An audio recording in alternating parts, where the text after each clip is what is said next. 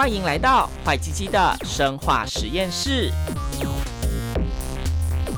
带你探索世界生医大小事。欢迎来到坏鸡鸡的生化实验室，我是主持人欢基，我是凯伦。在这一集播出的隔几天，可能就来到了那个中秋节了呀。嗯、那凯伦，你中秋节你在国外会怎么过？会喝酒吗？会烤肉吗？或是你会？做实验？呃，没有啦，就是其实我在国外中秋节会没什么感觉，就是因为美国人又不过中秋节。但是之前有时候会跟在这边的台湾朋友一起烤肉之类的，然后你会看到有些那超市可能会卖一些月饼。美国的月饼跟台湾的月饼吃起来有差吗？呃，他们其实是从台湾买的，因为我上次、哦、一样对对对对，有看到 Made in Taiwan。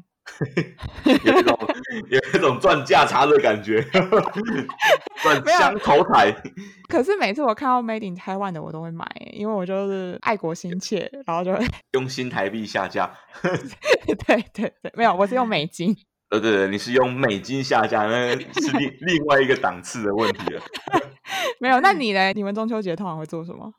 中秋节哦，我现在比较麻烦的事情是，除了以前可能会跟朋友去烤肉啊，嗯，现在还要请员工烤肉。然后那个，哦、那变成说呢，烤肉有时候就是还要就是表演，有点麻烦。就是那个那个那个那个那个表演不是逼员工表演，我觉得那个世道已经不太一样了。以前是那个员工要表演给老板看，嗯、现在比较像是管理阶层的要表演，当然是正常的表演，了不是那一种奇怪的表演。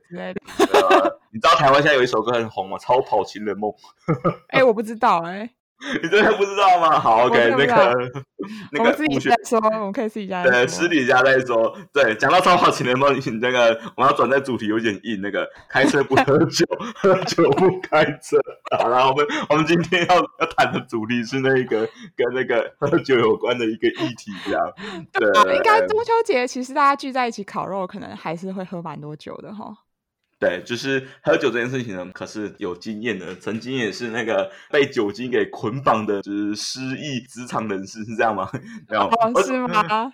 呃，我我讲下喝酒的那个那个时候的那个感觉，这样就是基本上在压力很大的时候，嗯、你就会就是觉得想要进入到一种，你可以理解成逃避，你也可以理解成是一种想要进入到一种状态，你就会开始喝。然后，然后当然你一开始的时候，你身体会开始感到热热的。然后你会喝到一定程度的时候，因为我觉得很多时候喝酒的目的是为了酒精浓度。有些人是追求酒精浓度本身，有些人是追求 口味本身。我是追求酒精浓度那一派的。真的假的？真的真的真的，我喝酒的目的就是为了要醉。如果不醉的话，我干嘛喝酒？我喝果汁就好了。啊，好扯哦。对，所以这是一个就是奇怪的一件事情。所以酒这件事情，你只要不要太难喝，你只要本身不是有问题的酒，或者说是那种那个来路不明的酒的话，那个在口感与酒。酒精浓度之间，我的取舍我会选择酒精浓度比较高的，因为我的目的是为了要舒压，或者说短时间的逃避。哦、我讲的短时间，就是因为你你事后可能会更惨，就哦天啊，对对对，宿醉，然后那个更糟糕的状况。对、嗯、我自己以前饮酒的一个状态，之前很扯啊，就可能那个睡前会喝个两大瓶酒，哦，真的是两大瓶了，一瓶五百 CC，有人家一天不是要一一天不是要摄取那个两千五百 CC 的水嘛？我可能有一千 CC 都是酒精。好扯哦！就我的血喷到那个人的身上的时候，不小心喝到，他可能会醉的。哇塞，那你喝酒之后，你的行为会反常吗？就是比如说，你会讲话比较大声，或是呃，比如说失忆之类的。我讲话本来就很大声了。哦，我有发现。嗯，好，然后呢？讲话大声倒是不会，可是那个记忆的部分的话，它会变得有点跳。嗯如果我们理解成是那个逻辑性思考跟比较创作性的跳跃式的思的话，就我自己主观的体验啊，就是在喝酒之后，逻辑性思考能力会有点下降。可是，如果是创造性思考的能力有点提升，所以慢慢可以理解为什么以前的诗人，他们那个什么李白啊、杜甫那些酒鬼，他们他们先 先把先把自己喝醉了理性思考把它降到最低的时候，再才可以开始毫无忌惮的讲一些干话，他没有就写一些诗之类的。嗯嗯嗯嗯嗯，对，这是我主观的感受。哎，好，因为我自己其实是属于比较不太喝的人。因为我第一个、uh, 第一个是其实像你像你追求酒精浓度嘛，可是对我来说我是蛮追求那个好喝哈哈哈哈，因为我不喜欢有些酒喝了就是很苦的感觉之类的，所以、啊、对，所以我其实就对酒的口味就蛮挑的了。再加上其实我蛮容易醉的，所以我其实都喝蛮少的。但是呃，其实就是我喝酒之后的感受，其实基本上跟你有点像，就是当然一开始会觉得热热的嘛，然后后来就会。感觉身体好像有点不受控，就是你会觉得哎、啊，比较没办法那么平衡啊，或者是呃，或是你，我觉得我讲话有点没，会会有点就是没有逻辑，或者说没有限制，没有办法像平常讲话那么流畅的感觉，就是你好像你脑袋想的没办法、啊、没办法表表达出来，这样，你嘴巴跟不上你的脑袋了。对对对对对，所以所以就是会有这些无法控制的现象之类的。所以你最醉的时候是什么时候？是什么状态？就是哦，我很醉的时候我会哭啦。就是我，这是这是一个.对。如果我真的很醉，醉到就是呃有点没办法控制的话，其实我会哭，而且我会忘记我有哭。是隔天就是人家告诉我说：“哎，你昨天哭喝喝到哭之类的。哦 ”真假的，超感性的。对对对对，所以所以我是我是属于那种喝醉会哭的人，但是然后又会记忆模糊这样子。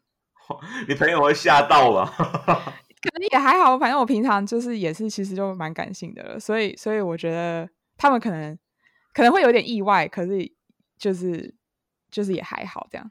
啊，对对对，你是我第一个第一个听到喝酒会哭的人。真的吗？我以为很多人都这样哎、欸。比较多的人是狂喜，你是狂，你是、哦、你是比较往悲的那个方向移动的。啊嗯，对，蛮有趣的。那我们来跟大家讲一下，喝完酒之后到底为什么会有这些行为的出现？你喝下去很单纯嘛？可是你喝下去之后，你的身体很忙，到底身体做了哪些事情？如果我们先从一开始来讲的话，就是你酒灌进去之后呢，你总是要有人来接收它，来吸收。嗯嗯啊，如果以我们的身体来讲的话，那个有百分之二十的部分呢会被你的胃给吸收，那另外的百分之八十呢会由你的小肠来吸收。所以其实如果你在喝酒的时候你是空腹，不是很多人说不要空腹饮酒吗？对对对，就是因为如果我们空腹饮酒的时候，那个酒精的吸收会特别的快。刚才讲到就是肠跟胃会吸收嘛，它就吸收完之后呢，它一路的运输运输运输到你的血管，然后进入血管里面，然后循环到你的各个器官，你就会在。大概十五到三十分钟的里面呢，你的身体就会感受到酒精所带来的那个微微的变化。对啊，对，然后再来，其实我觉得身体最忙的器官就是肝脏了，因为酒喝下去之后呢，主要就是由肝脏代谢的，嗯，只有很少很少是经由其他管道排出去，百分之十是由呼吸啊、流汗或是尿液排出去。那为什么我们可以用呼？就是你知道酒测不是叫你呼气吗？啊，因为会有液体跑出来，就是对对，就是其实你的酒精有部分会从呼吸流失，啊，所以才可以用这种方式去做酒测。哎，我要打断一下，你这边有写到那个呼吸、流汗、尿液，你刚才说你会哭吗？那眼泪会吗？我不知道，你的眼泪，你的眼泪酒精浓度特别高，这样？不知道哎，欸，这个我就不知道。啊，以后如果警察抓到你的时候，就请你滴几滴眼泪。叠试纸上面，对，好，然后呢？那肝脏里面做这些事情的人是谁？主要的代谢的酵素叫做酒精去青酶，英文缩写叫做 ADH。它的功能就是把酒精转换成乙醛。呀、yeah.，然后呢，这个乙醛呢，又要由另外一个酵素来进行转换，转换乙醛成为醋酸盐的这个酵素叫做 ALDH。嗯。其实很多人喝酒会脸红，就是因为 ALDH 的基因变异造成它的酵素功能不全，所以它没有办法那么有效的把乙醛转换成醋酸盐。啊啊啊！那为什么要把乙醛转换成醋酸盐？因为乙醛对人体是有毒的。嗯嗯嗯，所以它必须要经过这个酵素去做转换。那如果你没有转换的话，你身体就可能会有一些类似发炎反应的状况。那发炎我们就知道红肿热痛嘛，所以你就会呈现脸红或是身体红红的这个状态，这样。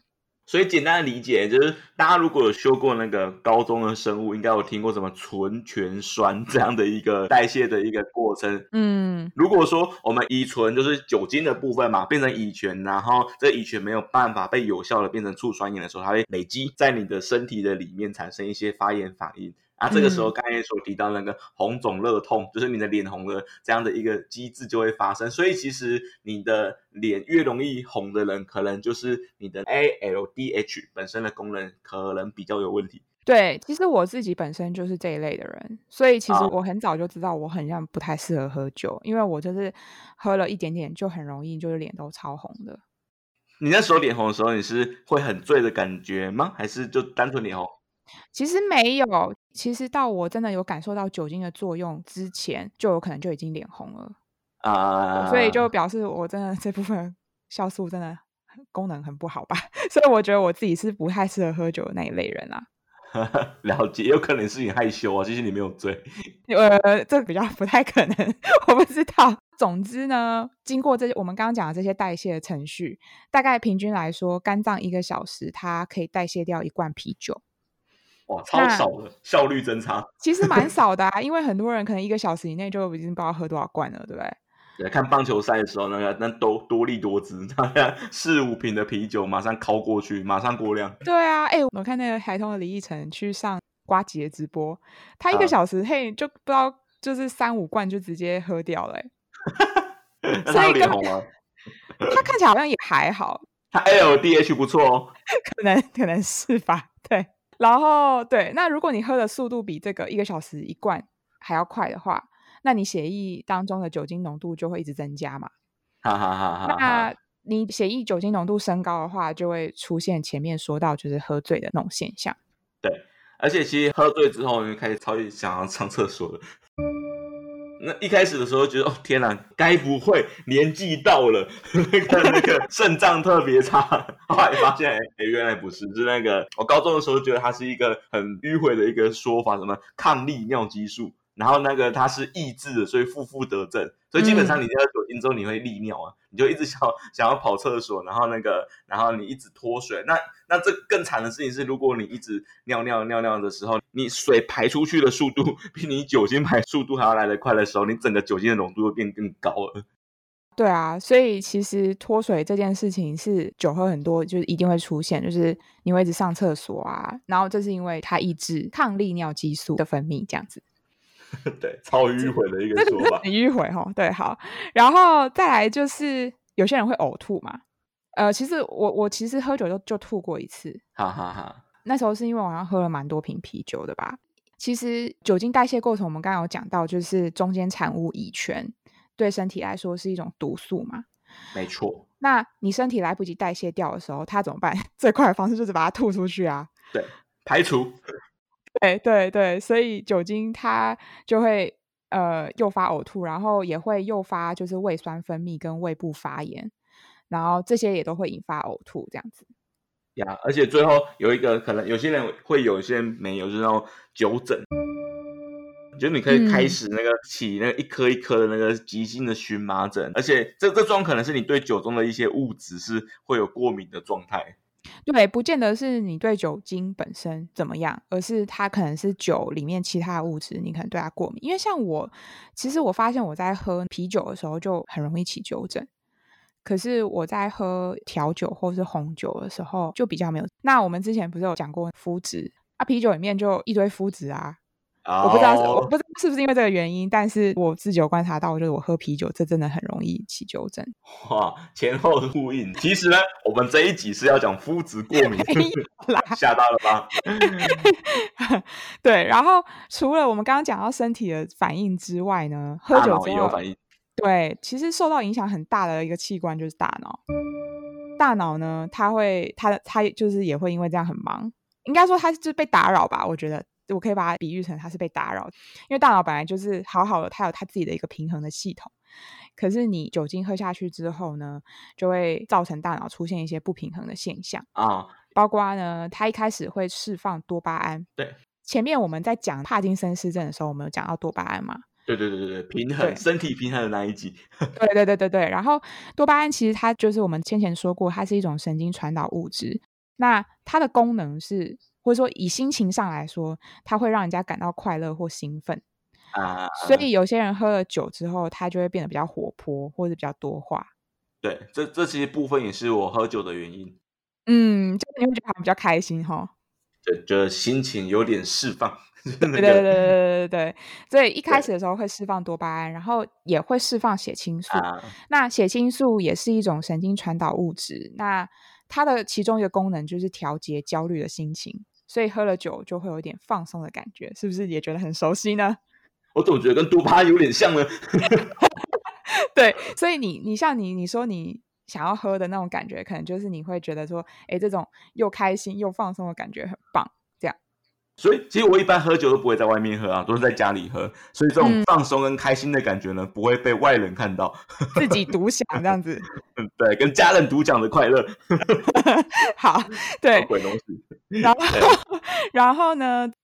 喝酒之后，其实大脑中有一种呃神经传导物质叫做 GABA，它的功能主要是抑制型的，也就是说，当它跟神经上的受器结合的时候，它会抑制神经的活性。啊，在我们正常情况下，就是没有喝酒的情况下，正常情况下，这个 GABA 的功能就是，当你神经太过兴奋的时候，比如说有时候你很超级紧张的时候，那 GABA 会调节这些神经的活性，就会让它不要那么紧张或者不要那么兴奋。啊，可是酒精它这个分子，它在脑中会跟 GABA 的受气结合，啊，所以就取代了 GABA 的功能，变成它抑制了脑中神经的活性。对，它就有点像是那个山寨版的概念，就是那个 GABA 的受气应该只能跟 GABA 结合在一起。这个时候，酒精假装自己是 GABA，然后然后连在一起的时候，那后续的因为他骗过了，就是骗过海关那个，那后面他一一一系列抑制的事情就开始发生，所以。很多那个什么反应迟钝啊，说话不清楚啊，或者说你想要那个睡觉的这些状况，很有可能就是你的酒精伪装成 GABA 跟受器结合在一起，以至于有这样的一个迟缓的动作。嗯嗯嗯嗯嗯，对，我自己就有认识人，是他喝酒喝没多久，他就整整个直接就是睡着，就是他就会 超级想睡，无法控制的想睡。哦，真的哦，嗯嗯嗯嗯嗯，所以可能就是这个跟这有关系。那会不会有些人的 GABA 的那个受气特别的敏锐，辨识度特别高？就是那个，就是哎，你这个你这个家伙不对哦，你一看就不是 GABA，会有这样的一个人体上的差异吗？还是说每个人都很容易被那个酒精给欺骗？我觉得应该有差异，可是我这个我就不确定了。这个我、啊、对我就没有，我就没有实际去深入研究。真的很贼！我说那个假装自己是 GABA 这件事情。哦，对啊，其实，在人体上，我们之后如果呃有机会，可能会讲到一些东西。其实我们平常吃的东西或者是喝的东西，很多其实都会跟那个我们身体里面的一些分子很像，然后它就会骗过身体的某些机制。这个我们可能下一集会讲到，不过现在就不先不告诉你是什么东西。啊、呃，对，然后再来就是。大脑里面有一个东西叫做谷氨酸，它也是、哦、它是一种神经传导物质，它是兴奋性的。刚刚 GABA 是抑制性的，然后谷氨酸是兴奋性的。那谷氨酸它主要的功能是它要掌管大脑学习跟记忆相关的活动。嗯，那酒精呢就会抑制它的作用，所以呢有些人会。对于酒醉之后发生的事情记忆模糊，就像我。OK，对，所以其实我觉得不要在喝酒的时候谈事情，不然你自己讲了什么你都不知道。可是你可以在谈事情的时候把对方灌醉。对，如果你酒量比他好的话。哦，原来，哎，我我印象很深刻，我不知道你还记记不记得。啊、呃，有一次那个那个，因为我们我们同学就是那个我们好像大大三不是有一门课是微生物学嘛？对啊，对啊。然后之后呢，那个那个是吃岛山宴的时候，我们去台皮，然后那时候微生物大家都考得很差，嗯、基本上都考得很差。然后我们那一、嗯、我们那一桌的人就是那个就开始灌灌老师酒，老师是什么名字我们不能讲，但、是那个 就灌他酒。然后然后后来那个后来那个，因为当然那时候好像全班平均没有几个。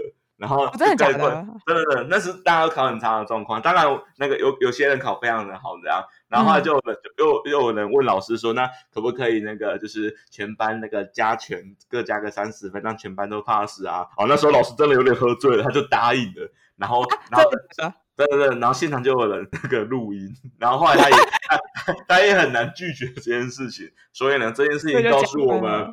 对，就是喝醉的时候不要去找学生，尤其是那种有点狡猾的学生。嗯，喝醉的时候不适合做决定啊，基本上。对不对？不适合做一些逻辑性的决策。对 啊，对啊。那再来就是讲到，因为其实很多人喝完酒最后做的事情就是睡觉嘛，睡觉对不对？没错。对，那因为刚刚有讲到，就是它其实会让你想睡觉，那所以有些人喝酒之后可以很快的入眠，而且可以睡得很沉。啊、一开始的时候，前半段。对前半段，但是后半段的睡眠品质就会变得很差，就会变得很浅、啊、很浅眠。因为有些人酒喝多了，在睡眠当中还会有就是呼吸终止的现象，影响睡眠。对对，因为你你想嘛，你喝酒很放松，所以你全身的肌肉其实也都一个很放松的状态。那呃，你可能因为过度放松，所以你就呼吸的功能上就会有点有点状况这样啊。然后。长期饮酒的人呢，他的生理时钟就会被破坏，因为呢，嗯、有研究指出说，就是如果你长期饮酒过量，你会改变就是呃身体里面调节生理时钟的基因表现。因为我们平常其实像我不知道你有没有这个经验，就是有时候你睡觉，你晚上比如说某个时间点睡觉，然后你在早上可能某个时间点你就会自己醒来，这个就是你身体里面的那个生理时钟它在运作嘛。对，当兵最明显啊，就是五点就会自动起床。对，真的，假的？真的的，我我我我退伍退伍前一年，我都还是五点起床。哦，是哦，好，对啊，所以就是那个身体生理时钟的工作。可是如果你长期饮酒的话，这些负责这些生理时钟的基因就会被打乱。啊，对对对，所以呃。就没办法，你的生理时钟就会被破坏。然后你长期饮酒的话，也会影响褪黑激素的分泌。那大家可能都听过褪黑激素嘛？褪黑激素就是一个调节调节生理时钟，对，调节睡眠的一个重要激素。然后通常是在晚上的时候，浓度比白天高，这样，所以你晚上才会想睡觉。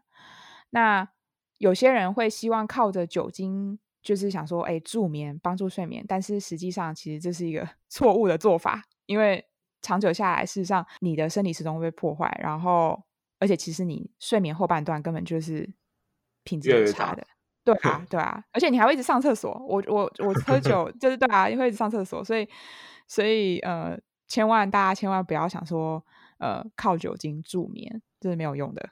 饮鸩止渴，真的，这是饮鸩止渴，没错，讲的很好。然后再来，你喝很多的时候，我相信可能有些人都有这个经验，哦、就是宿醉啊，可痛苦了。我自己经历过的症状是，就是会头痛，然后会觉得很渴，然后也会觉得很累，哈哈哈哈。然后我知道有些人还会吐，对吧？比较严重的啊，对，比较严重的。那为什么会有宿醉的这个状况？其中一个就是因为你喝酒的时候，我们刚刚前面讲到，它会你你会脱水嘛，对，所以你体内电解质就不平衡，然后你就会、啊、你就会有就是口渴啊，还有就是头晕的现象，呀。对，然后因为前面有讲到说酒精会刺激胃壁，所以有些人就是会有呕吐啊、拉肚子这些现象。我自己经历过的头痛呢，就是因为你喝酒，喝酒之后你血管会扩张，所以就会头痛。对，就我觉得这其实蛮直接，因为我目前还是有饮酒的习惯。那个头痛的部分会是在最前段的时候，不是哦。或者说是隔天早上起来的时候，嗯嗯、可是口渴跟疲劳感是非常非常的明显，而且它会一直延续到可能下午三点四点才会真正完全消除。对，你可能就是那一天，你隔天可能就是要多喝一点水啊。我们后面会讲到怎么解宿醉。我那时候还是一度怀疑我是不是得糖尿病，就是那个因为因为你要一直上厕所，对不对？然后可能你又会渴，对对，而且那时候又一直做跟糖尿又研究跟糖尿病相关的一个文献，我那时候想说。嗯可恶！我该不会有糖尿病？后来发现没有，我只是宿醉了。你就是酒喝太多这样？对对对，没错没错没错。对对对，因为头痛跟疲劳，除了血管扩张这些，还有就是因为你喝酒会发炎嘛。那发炎就是红肿热痛，所以就是一样，你会感到头痛跟疲劳。然后，其实我在做这个做资料。就研究资料的时候，发现一个很有趣的事情，就是很多人宿醉是因为酒在制造发酵的过程当中会产生一些同属物。嗯，其实你就把想象成是酒在制造的过程中产生的杂质啊，就是反应产生的那个副产品。啊、跟你刚才讲的啤酒呢，可能里面有麸质是一样的意思吗？呃，对，可能有点类似。可是啤酒因为它本来就是小麦酿成的，所以它有麸质，这个也不不是很意外。嗯、uh,，OK，对。可是我刚才讲的这些同组物是很多种不同的有机分子组成的，里面其实有时候有一些会有比较毒性比较高的东西，像甲醇。哦，连甲醇都出现了，这不是毒吗？嗯，啊，其实有可能，所以这些东西可能就是会造成你一些宿醉就是不舒服的状况。然后同属物通常在就是颜色比较深的酒类会比较多，所以有些人他喝、uh, 喝某些酒可能不会宿醉，喝某些酒会宿醉。可能你可能可以下次可以实验看看，你是不是喝颜色比较深的酒、oh. 就比较 容易宿醉之类的。人体实验就改喝蒸馏酒跟那个 烧酒之类的这样。对，因为有些人觉得说喝纯度比较高的酒比较不容易宿醉，可能也是因为这个原因。啊，那其实解宿醉有几个方式嘛。第一个，那个多喝水，然后甚至是因为你宿醉的时候，你可能会有低血糖的一个状态，嗯、那你可以吃一些的东西补充你的血糖值，像是香蕉是最快的，很多运动员他们也会吃香蕉来来补充自己的血糖，或者说是那个预算比较高的，你可以预备一些运动饮料啊、高汤像鸡汤之类来补充电解质，因为上面有提到说宿醉就是很大的问题，除了脱水之外。再来就是电解质不平衡的问题，所以你可以借由运动饮料或者说鸡汤来补充电解质，或者是像姜茶，有些女生在生理期来的时候也会喝姜茶，就是借由姜茶来缓解你肠胃不舒服跟一些呕吐不恶心的一个感觉。嗯嗯嗯，但我感觉很像很多人都会有一些其他偏方，这个我就没有去找了啦。可是这些 我没有，我没有，但这些就是比较有科学根据的做法，大家可以参考看看。蛮多人会喝茶的啊，就是那种什么乌龙茶之类的。其实为什么会喝茶？原因是因为我们刚刚有讲到，就是喝酒造成它血管扩张嘛，哎，然后所以你会头痛。可是你如果喝茶的话，茶里面有咖啡因，所以咖啡因它会让你的血管收缩，所以你可能可以缓解你头痛的状况。所以茶里面有电解质吗？茶里面呃，看你纯不纯吧，因为现现在市面上不是有很多种不同的茶。OK。对啊，那就我就不太确定那个成分是怎么样啊。了解了解。对，可是喝茶要注意，因为其实咖啡因也会利尿，所以你你可能脱水又会很严很对，又会更严重，所以这个也不要过量。包尿布宿醉算了，没可怕，直接给他尿下去，可怕。哎，不对，你你那你在还没醉之前就要包，因为你醉了之后可能不太知道怎么去包，包成人资料库。我们不要乱给建议啦。或者小撇步，好，然后再来就是我们刚刚讲到，就是都是比较比较生理的症状嘛。那有一部分是跟你的情绪比较相关的，就是酒精其实会影响你的情绪。其实如果长期饮酒的话，它会造成情绪不太稳定啊，或者是如果你原本就有忧郁或是焦虑的精神状况，它可能会强化这些状况。因为虽然刚刚像焕基你说，就是。你觉得喝酒就是会有一种愉悦感或是放松感，对，但是这个是会有呢？对，因为就是你多巴胺的分泌嘛。一开始我们刚刚讲到多巴胺的产生会让你感到开心，但是因为酒精它会抑制大脑的神经活性嘛，就是呃 GABA，对，所以长久下来它会让人失去活力，所以呢就会加重你原本忧郁的状况。所以它是一个短期会让我感到开心，可是如果长期来讲的话，会整个失去活力，更糟糕的。嗯、OK，对，对你可能在喝的那个瞬间或者那个当下前一个小时，呃，你会觉得很棒，但是之后你在回归正常生活的时候，就是你不肯，除非你一天二十四小时都喝吧。但是，但是，没但是没这么有钱。对啊，但是呃，其实长期下来还是会让你一直一直很忧郁的。然后很多人在心情不好或者低潮的时候会。你知道，就会想说，哎，喝个酒啊，想说会不会让心情好一点？可是这是错误的，就是喝酒没有办法真的让心情变好。你如果常常喝的话，可能会让你的情绪更糟糕。借酒浇愁，愁更愁。没错，就是这样子，没错，没，没错，对。所以其实其实饮酒不宜过量，可是老实讲啊，嗯、就是过量的部分，就是也要有个定义嘛。有些人可能觉得哦，我喝十杯还没有过量；有些人 有，些人觉得哦，我喝一杯就过量，就是太主观了。我们要从那个就是有一个美国国家酒精禁用与酒瘾研究机构的资料显示，那基本上还有分男生跟女生哈。那以以下的这个数量级，并不是什么男女不平等所给的一个数字，而是因为我们男生跟女生对于身体的耐受度不一样。那如果以男生来讲的话，就是六十五岁以下，因为其实，在那个在定义的里面，六十五岁以下都算青青壮年了。对，就是六十五岁以下的男性，如果你每周饮酒量超过十四单位，那一个单位基本上就是一瓶啤酒的逻辑。就是你一周那个超过十四个单位，嗯、然后可能一天就是个两瓶的概念，或者说是你每次饮酒量超过四单位的时候呢，嗯、那很有可能你就酒精过量了。啊，如果说是女生的部分，或者是超过六十五岁的男生，你每周酒精的那个量超过七个单位。然后或者说是你每次超过三个单位的时候呢，你就处于一个饮酒过量的一个状态，你可能对于你的身体啊，或者说你的一些人际那个交往的里面会产生相对应的一些伤害，这样。对，而且我们刚刚讲说一单位是一瓶啤酒，大家不要想说。因为你要考虑到酒精浓度，你不要说哦，所以我喝一瓶 whisky 大概也是跟一样的意思，不是？欸、就是合适单位的高粱。对，不是，不是这样子。你要去把酒精浓度也算进去。那一个啤酒只是给你一个参考，就是说哦，大概是这样的容量跟这样的酒精浓度。对对对对对。那我们刚刚讲到饮酒过量，其实就会讲到有些人他其实会有成瘾的状况啊。对，那他有比较一个比较专业的名词叫做酒精使用疾患。这些人通常有一些特征，然后呃，主要判断的标准就是你在一年内因为喝酒而反复出现我们现在以下要讲的这些状况。第一个就是你因为反复喝酒而无法执行工作、学业或是你家庭上面的一些责任，比如说你本来是在上班，但是你因为反复饮酒而可能开始没有办法规律的去上班，或是哦，你本来在学校上课。但是你因为饮酒的关系，它影响到你的学业，让你成绩变得很差之类的，或者是说它影对你的身体造成伤害，就是比如说你已经常常呕吐啊，或者是常常胃不舒服啊这种。还有一个状况，我觉得这个是比较可怕的，就是说有些人他反复饮酒，那他其实即使造成社会人际问题，就比如说他跟别人就是交往状况已经有问题了。他还是坚持继续喝酒。Oh, OK，对，这个其实蛮恐怖。然后再来就是说，无论任何时间和地点都要喝酒，喝酒才会感到舒服。这样，anytime, anywhere。对对对。然后最后一个是他，即便知道自己身心问题是因为酒精引起的，但是他还是继续使用酒精。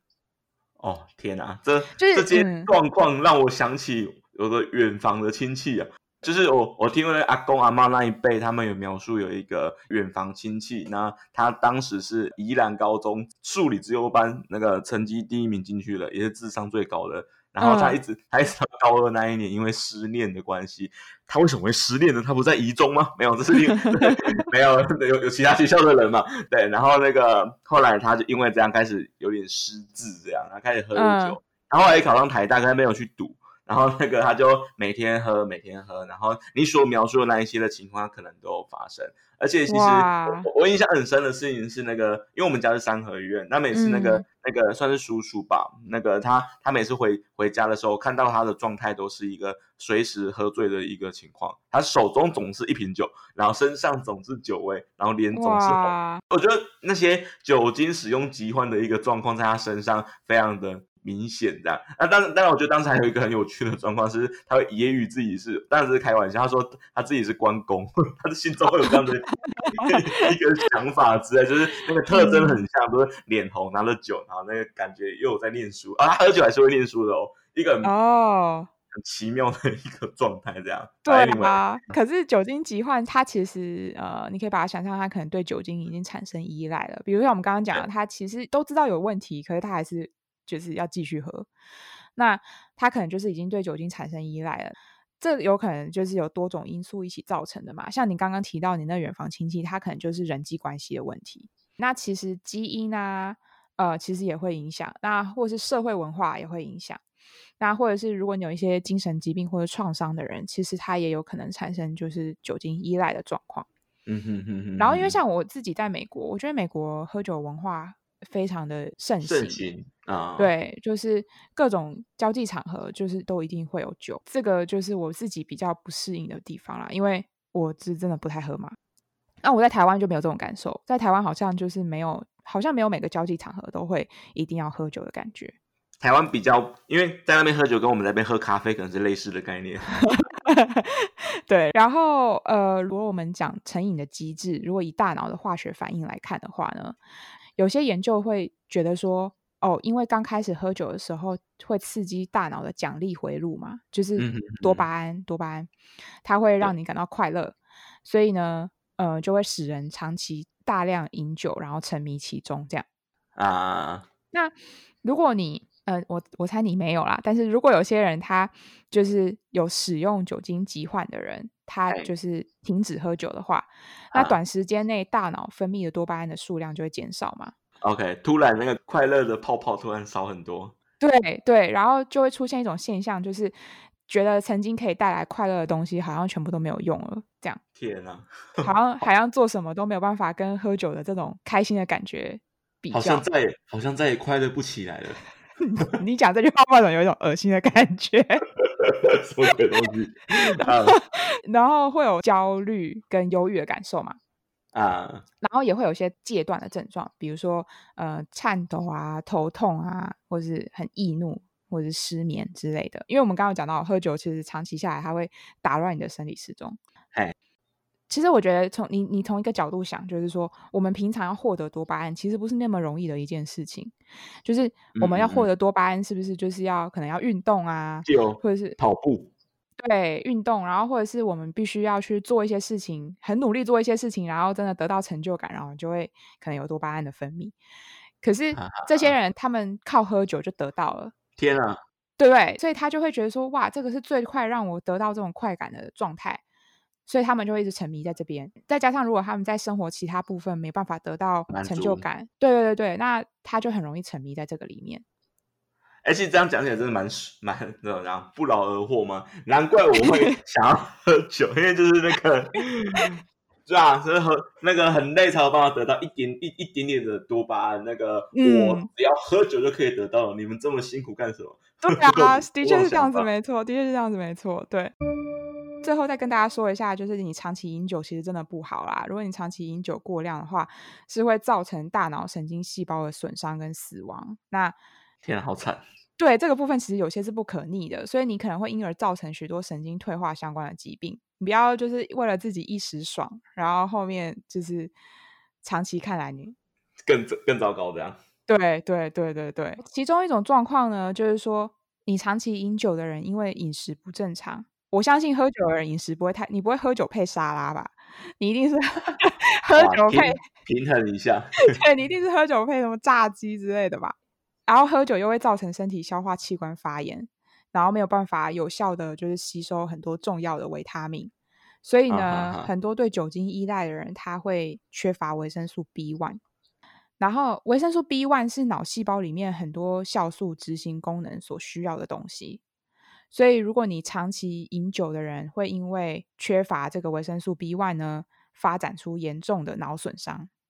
然后临床上呢，这个叫做、嗯、这个名字超难念。叫做维尼克氏，维尼克氏脑病变。对，哎，你很厉害。好，然后有这样的脑病变呢，症状就是会有神志不清啊，失去动作的协调性，记忆衰退，甚至呢会看不清楚，你会开始有视力的问题。好惨啊！对啊，对啊，所以真的就是大家不要喝太多。然后其实也有研究说，长期饮酒可能造成痴呆，也就是说你的记忆跟认知能力会衰退。然后，比如说记忆力无法集中啊，无法控制情绪，有冲动的行为之类的。所以，其实这个对你生活，比如说你工作之类的，可能就会有很大影响。哦，天哪！突然有点想要把晚上的一瓶变成半瓶 的概念，有没有？有没有吓到？对，哦，录完 podcast 我的酒就戒了呢。对，所以就是希望大家不要喝太多。那当然，很多其他我们都知道的，就是你喝太多的话，你会有肝硬化啊、胃溃疡啊、胰脏炎这些的，就是都是可能大家都已经很知道了啦。所以简单来说呢，就是大家喝酒不要喝太多。对，所以那个要用一个八股的方式来做个结尾，这样开车不喝酒，喝 酒不开车，喝酒不开。好，那我们今天就先到这边喽。我是汉基，我是凯伦。拜拜，拜拜。